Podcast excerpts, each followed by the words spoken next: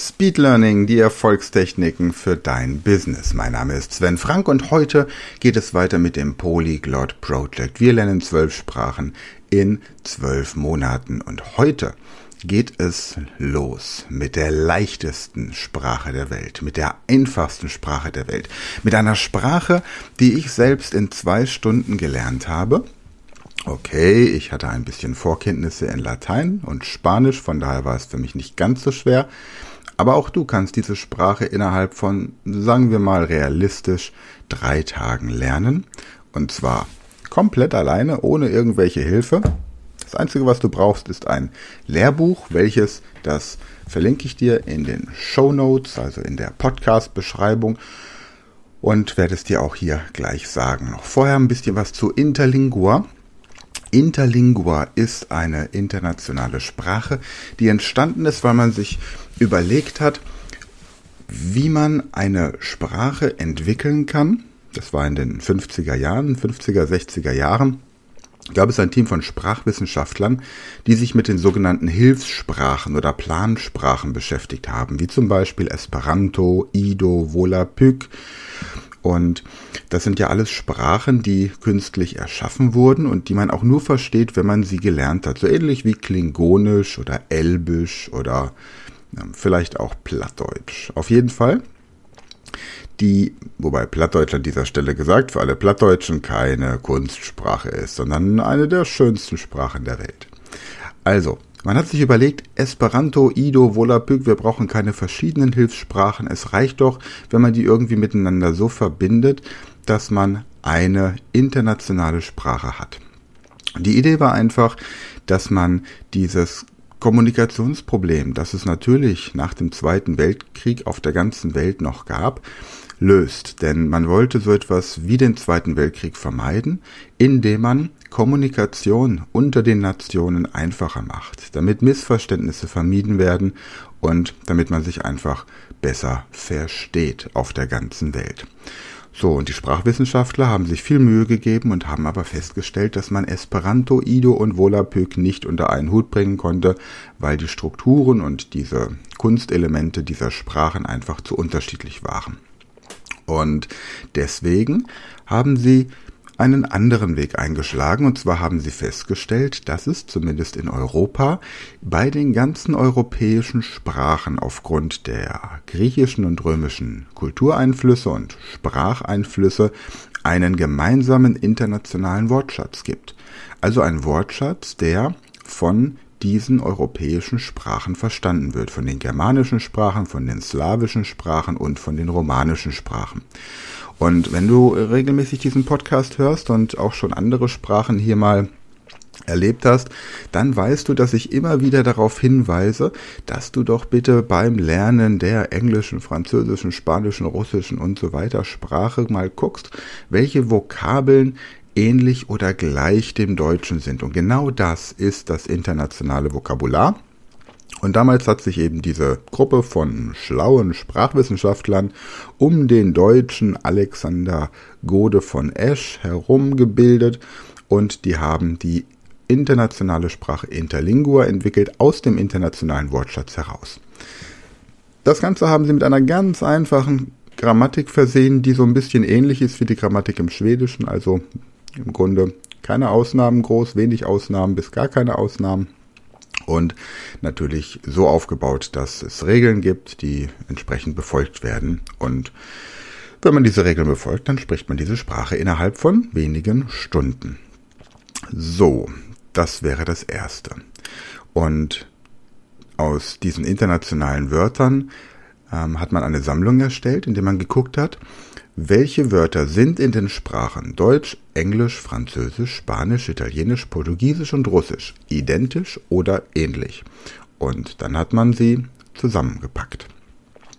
Daraus ist, wie gesagt, Interlingua entstanden und weil Interlingua eben jetzt so ein internationales Wortschatz, einen internationalen Wortschatz verwendet, verstehen über 600 Millionen Menschen auf der ganzen Welt diese Sprache auf Anhieb, ohne dass sie sie jemals gelernt haben. Das heißt, Interlingua ist die Sprache, mit der du am schnellsten mit Muttersprachlern des Italienischen, Muttersprachlern des Spanischen, Muttersprachlern des Portugiesischen, Muttersprachlern des Lateinischen. Okay, die gibt es nicht, außer vielleicht im Vatikan, aber wer schon mal Latein gelernt hat, versteht diese Sprache auch auf Anhieb. Und auch Rumänen verstehen diese Sprachen. Und das kann ich bestätigen. Ich habe Italiener in Sprachkursen in Interlingua unterrichtet, damit sie Englisch lernen. Ich habe in Spanien mit äh, Professoren der Universität von Granada gesprochen. Die waren alte Lateinisten, die haben Latein gesprochen und ich habe Interlingua gesprochen. Und auch mit der Bevölkerung in Spanien habe ich eine Woche lang ausschließlich Interlingua gesprochen mit den unterschiedlichsten Menschen und Typen.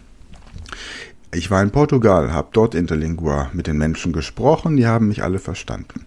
Wenn jetzt natürlich jemand Spanisch, Italienisch oder Portugiesisch sehr schnell und vielleicht mit Dialekt spricht, kann es sein, dass es dir schwer fällt, ihn zu verstehen, aber gelesen verstehst du die Sprachen auf jeden Fall.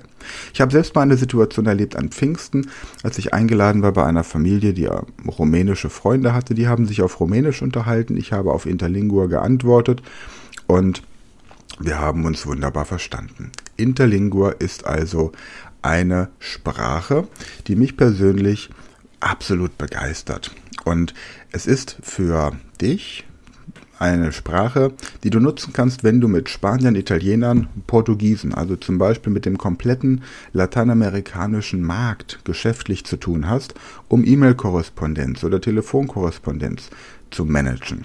Wenn du gerne durch die Welt reist und überlegst, lerne ich jetzt ein schlechtes Spanisch, Italienisch oder Portugiesisch oder ein sehr gutes Interlingua, ist im Grunde Interlingua immer die bessere Wahl, weil du auf Augenhöhe kommunizierst.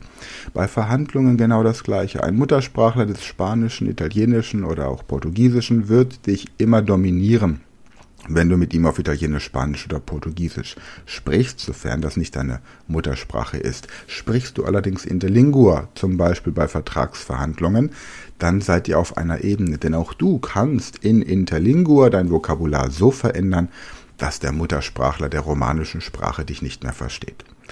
Deutsche, Engländer und Franzosen und auch ähm, Sprecher slawischer Sprachen oder eben auch der anderen germanischen Sprachen wie Norwegisch, Dänisch, Schwedisch und Niederländisch sprechen diese Sprache äh, oder verstehen diese Sprache zu 50 bis 70 Prozent, je nach Bildungsstand. Je gebildeter, also je akademischer jemand ausgebildet ist, desto mehr versteht er davon tatsächlich.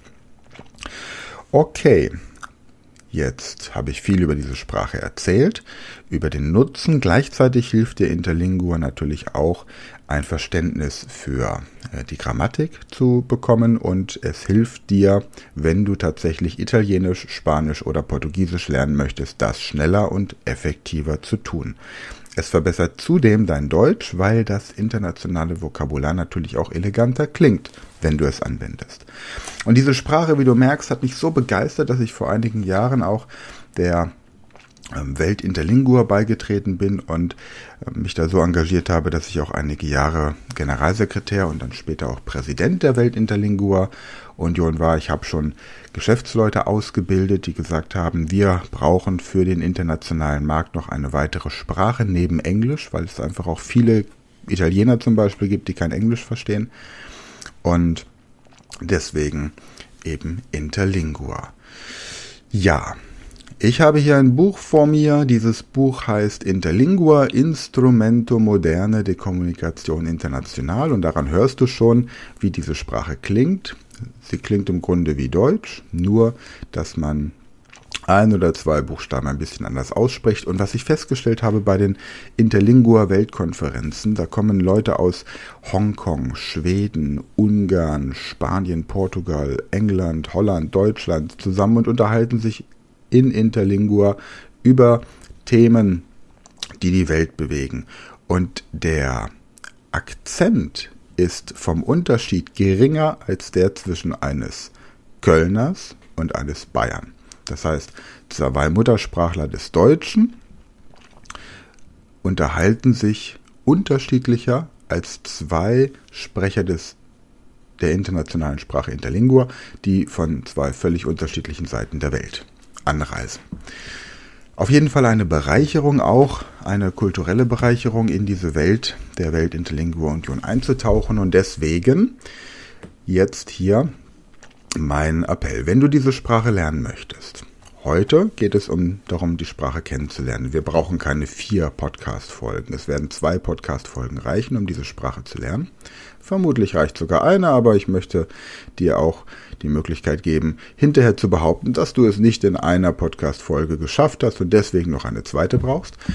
Hol dir das Buch Interlingua Instrumente Moderne, die Kommunikation international von Ingvar Stenström. Richard Zimmermann, Peter Liebig und Sven Frank. Dieses Buch ist verlinkt in der Podcast-Beschreibung. Schau außerdem schon mal unter interlingua.com. Da findest du die Website der Weltinterlingua Union. Kannst dort zum Beispiel Radio Interlingua hören.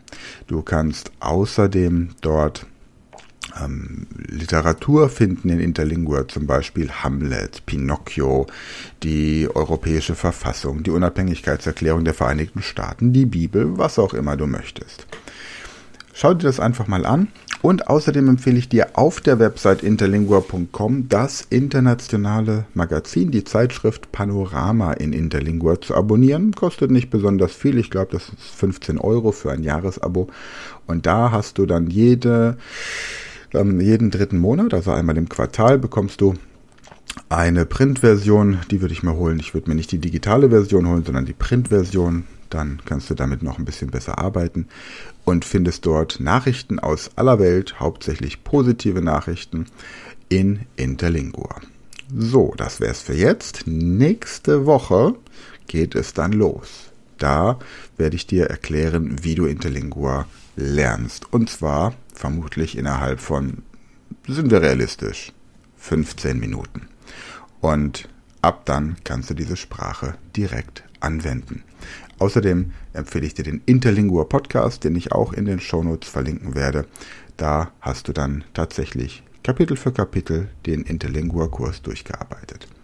Am Sonntag hören wir Johanna Kolles, eine Lehrerin mit äh, kreativen, innovativen Ideen, die uns erzählen wird, wie Kinder besser lernen. Und da bin ich auch schon gespannt und freue mich drauf, was sie uns zu erzählen hat.